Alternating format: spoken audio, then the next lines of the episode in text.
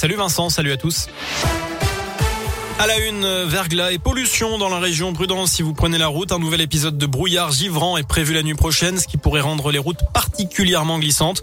La métropole de Lyon déclenche son dispositif de viabilité hivernale. Les opérations de salage débuteront à 3h. 50 agents seront mobilisés.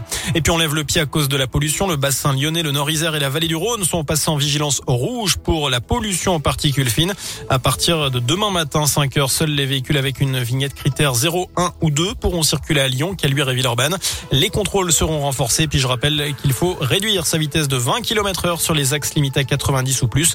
Les routes à 80 sont maintenant limitées à 70.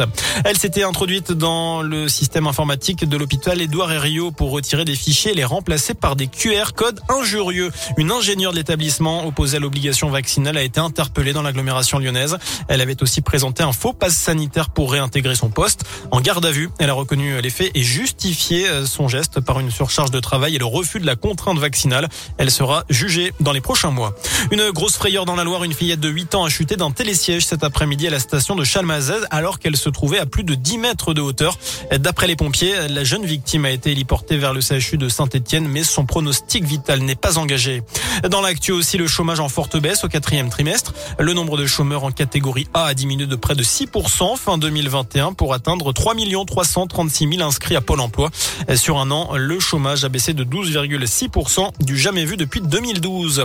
Enfin, Illusion perdue en tête des nominations au César. Le film de Xavier Giannoli, adapté du roman de Balzac, est nommé dans 15 catégories, dont celle du meilleur film et de la meilleure réalisation. L'opéra rock Annette de Léo Carax compte 11 nominations et Aline, le biopic sur Céline Dion, décroche 10 nominations, dont la nomination de meilleure actrice pour Valérie Lemercier. La cérémonie des Césars se tiendra le 25 février. Voilà pour l'essentiel de l'actu. Très bonne soirée. Merci beaucoup.